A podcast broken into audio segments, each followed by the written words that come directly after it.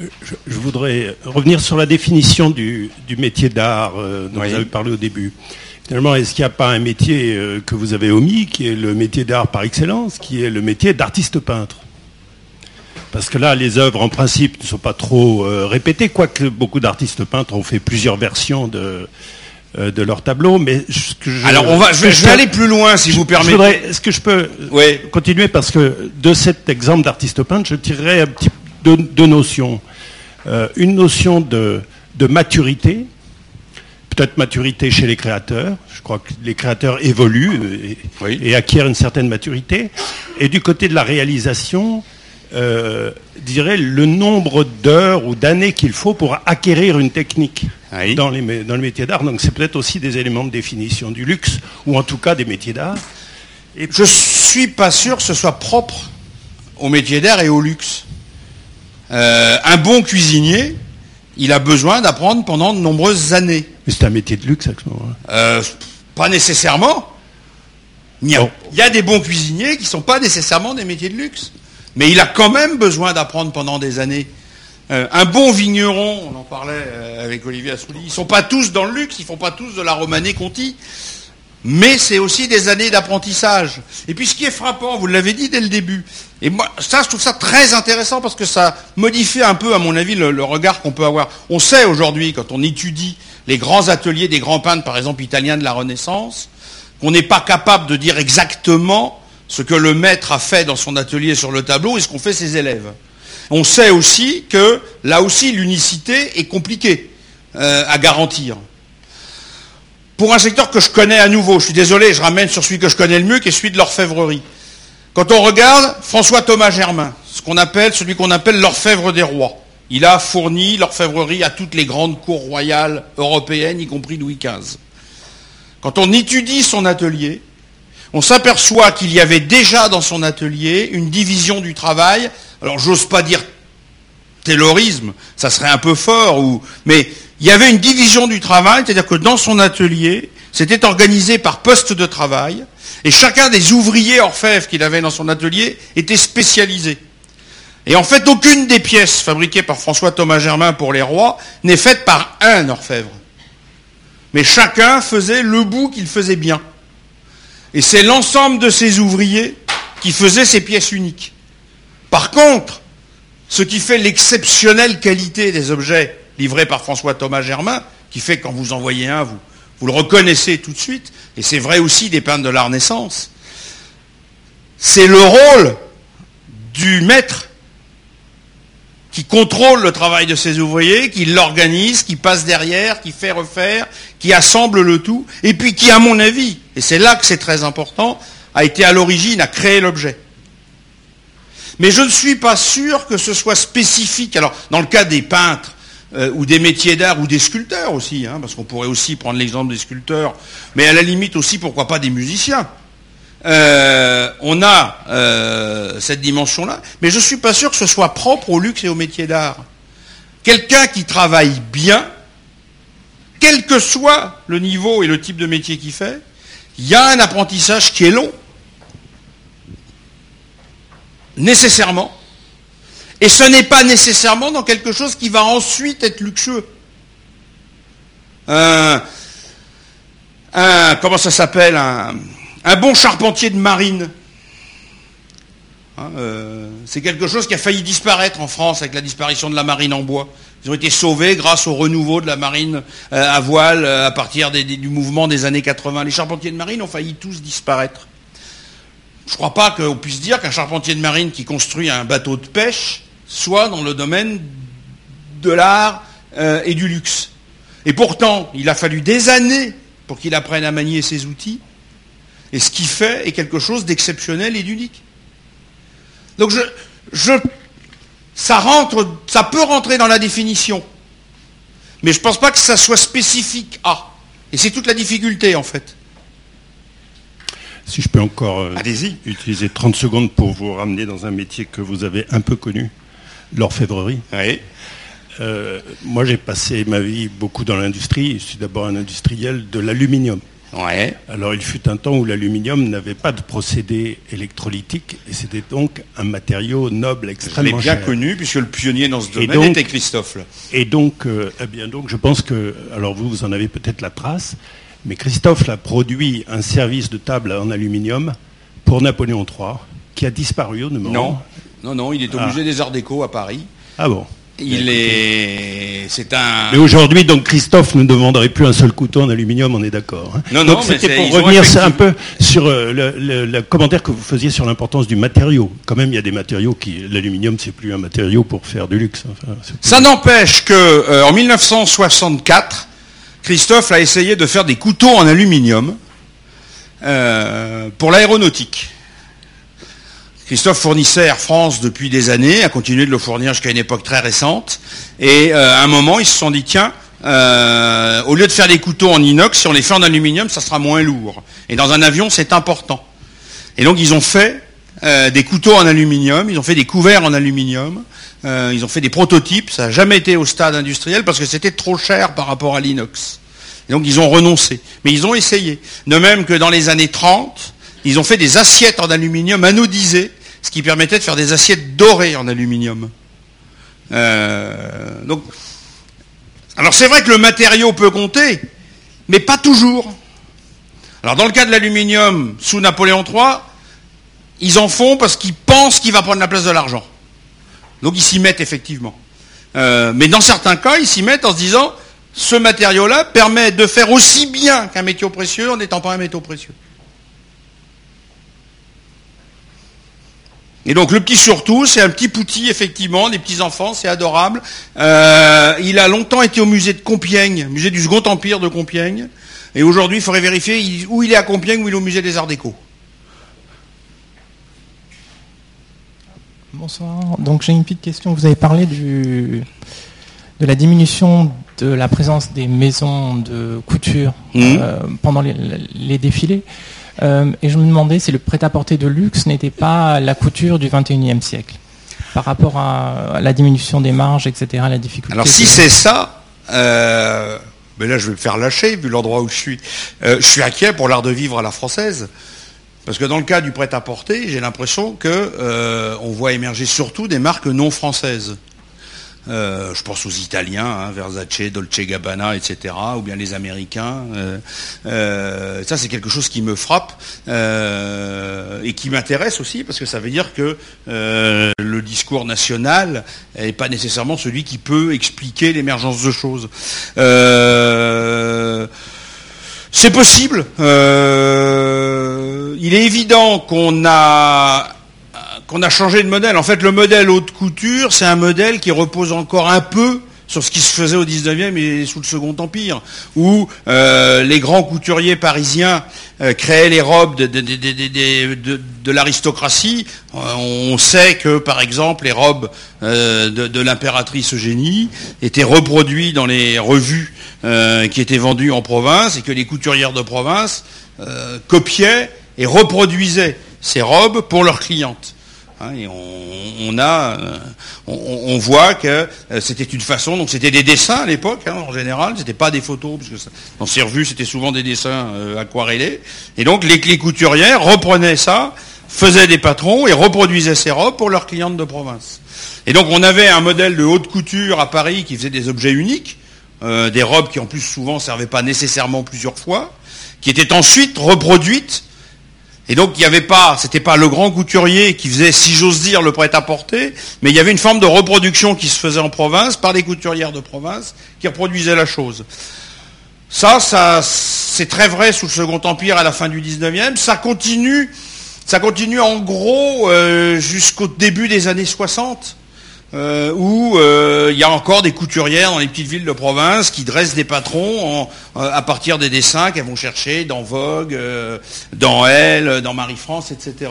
Et puis l'essor du prêt-à-porter, qui commence pas là, mais qui vraiment prend son essor à ce moment-là, va faire disparaître cette activité parce que les industriels du prêt-à-porter vont pouvoir proposer des choses qui seront moins chères et mieux créées. On a l'impression aujourd'hui qu'il y a plusieurs niveaux de prêt-à-porter. je pense que c'est un peu ça votre question. C'est-à-dire qu'on a l'impression aujourd'hui qu'en fait, ce côté haute couture ne répond plus à, un besoin économique, il n'est plus adapté à fonctionnement économique, et par contre que euh, va euh, segmenter le prêt-à-porter en faisant des niveaux de prêt-à-porter qui fait qu'on va trouver une forme de prêt-à-porter de luxe, une forme de prêt-à-porter de demi-luxe, et puis un prêt-à-porter plus, plus banal, et puis après du prêt-à-porter euh, bas de gamme, euh, euh, fabriqué je ne sais où, avec je ne sais quel tissu. Donc on a l'impression que ça évolue dans ce domaine-là vers ça, et moi je me demande si c'est pas ça qui est l'élément expliquant l'émergence de toutes ces marques non françaises qui connaissent un essor considérable depuis une vingtaine d'années maintenant. Mais euh, comme je dis toujours, moi je suis historien, donc je prédis le passé, pas l'avenir. Euh, donc je ne sais pas ce que ça donnera. Euh, c'est l'impression que j'ai aujourd'hui. Maintenant, je peux être démenti dans 5 ans. Très bien. On prend une autre question.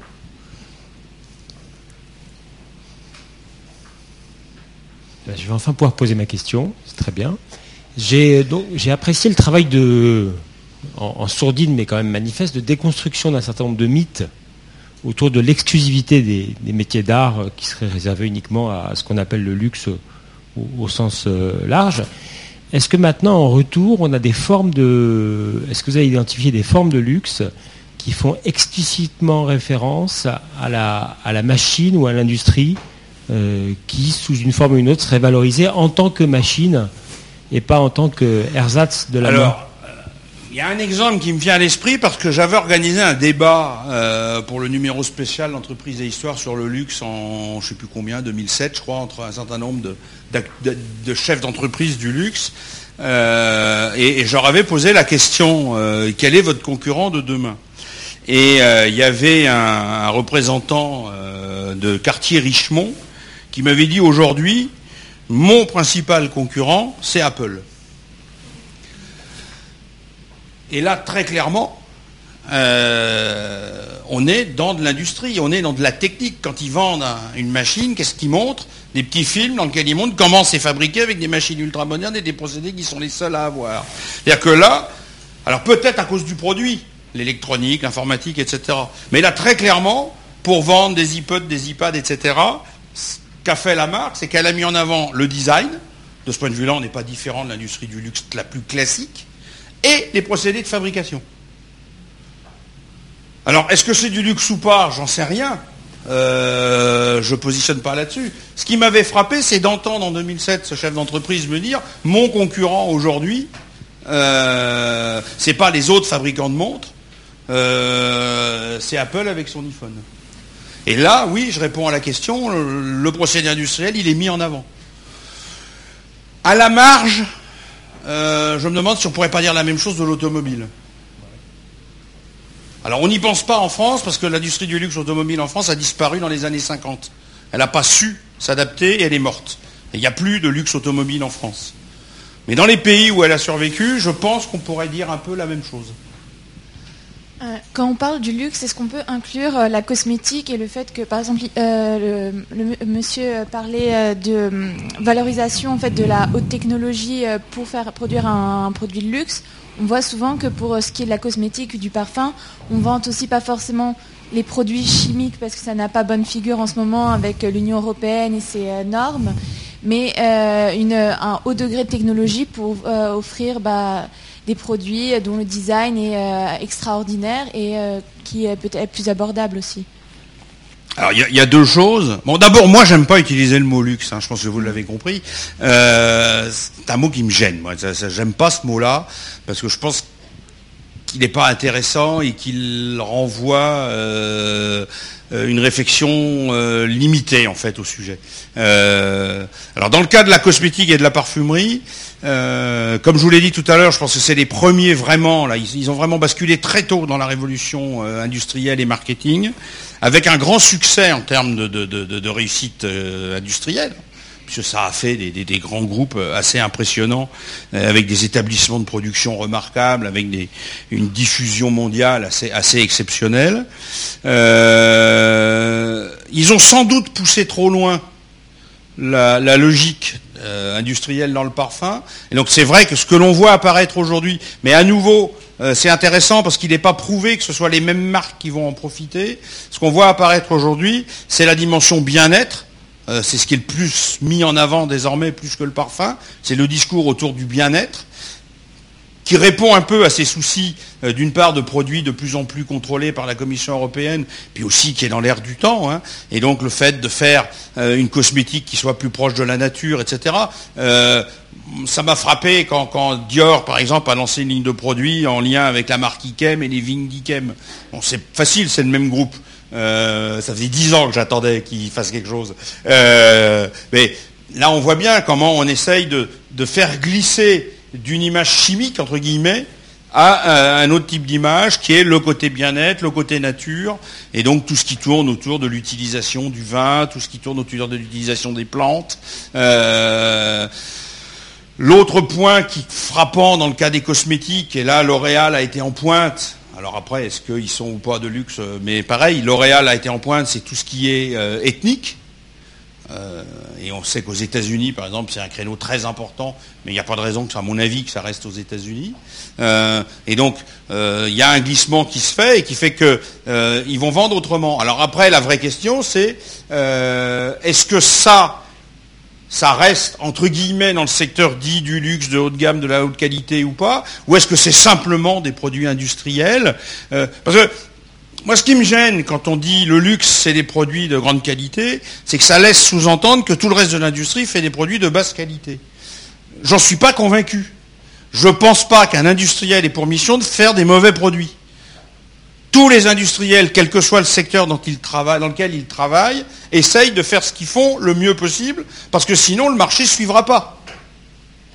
Donc je ne pense pas que ce soit suffisant. Euh, c'est pour ça que j'ai attaqué comme ça le début de la, conférence parce que euh, j'ai toujours, quand on parle d'industrie du luxe, on a l'impression que c'est les seuls à faire des produits euh, bien.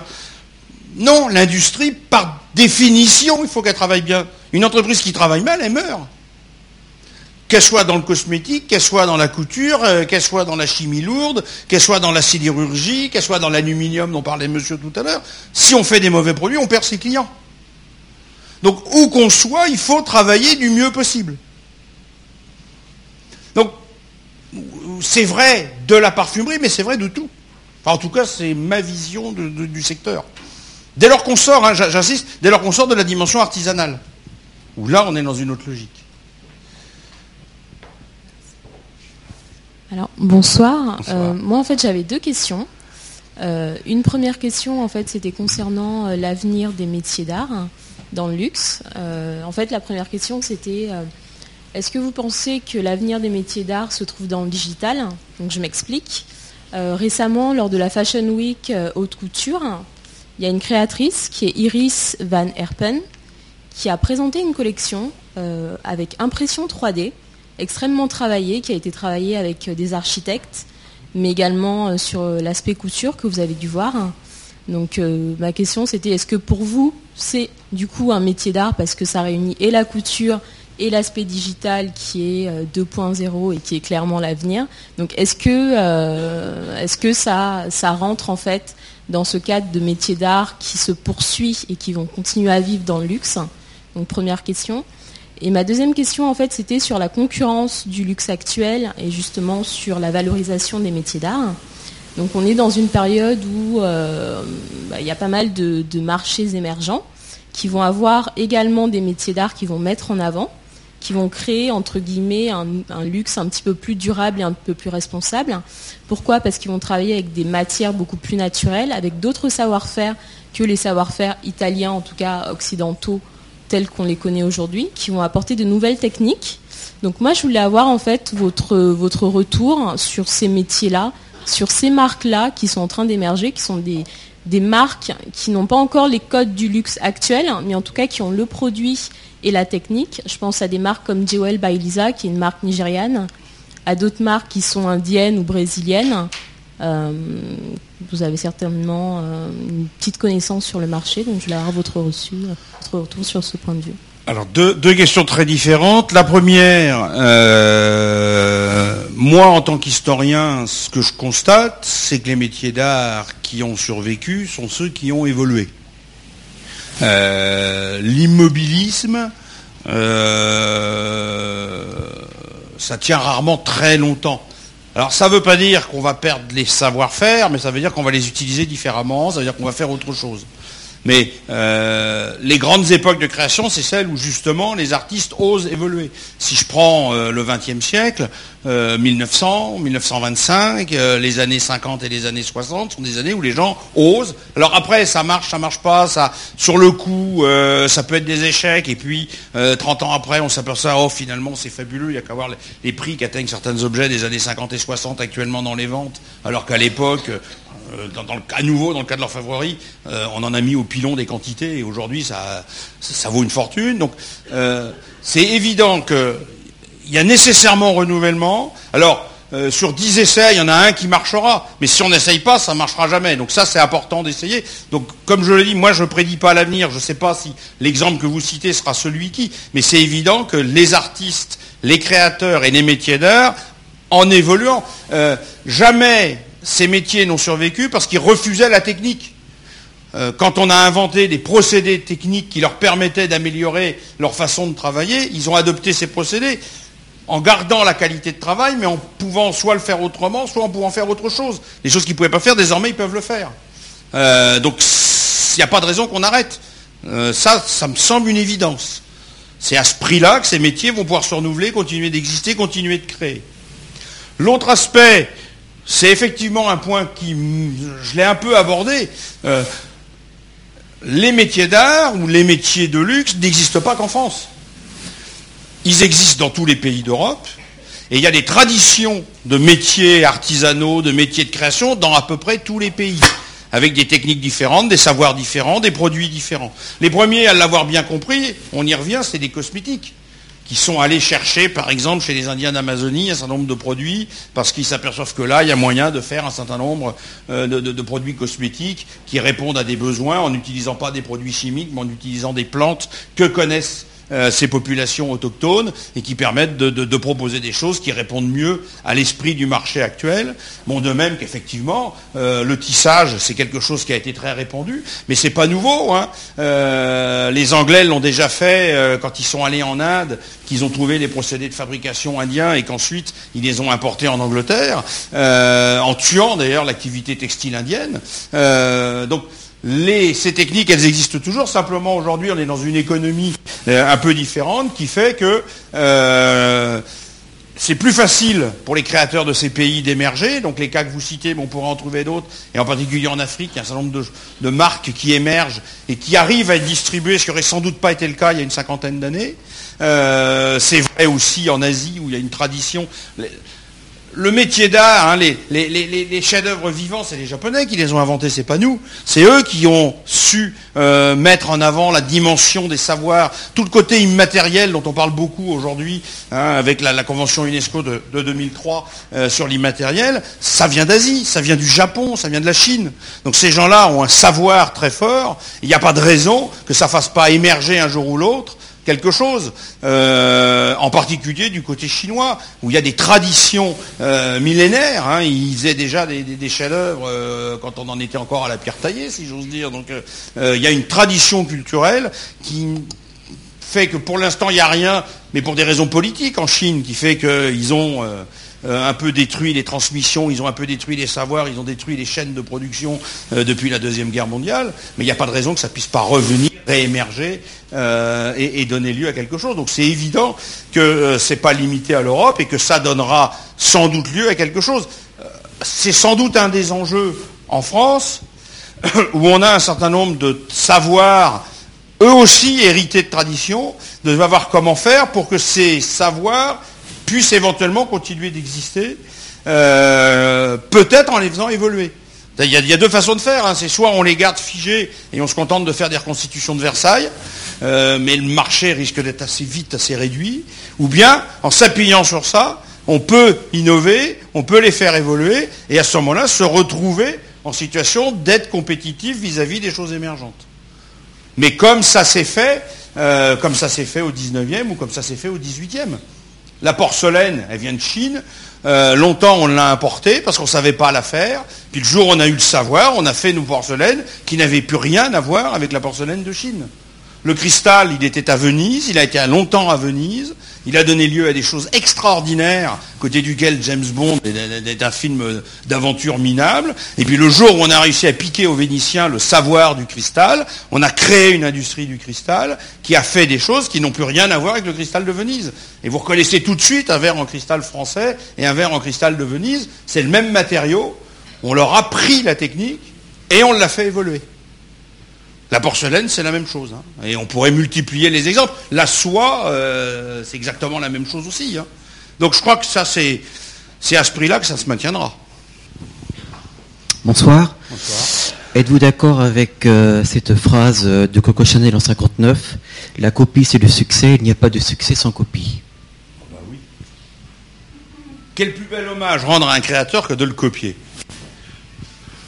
alors après, ça pose tout le problème de la copie, hein, mais euh, c'est évident.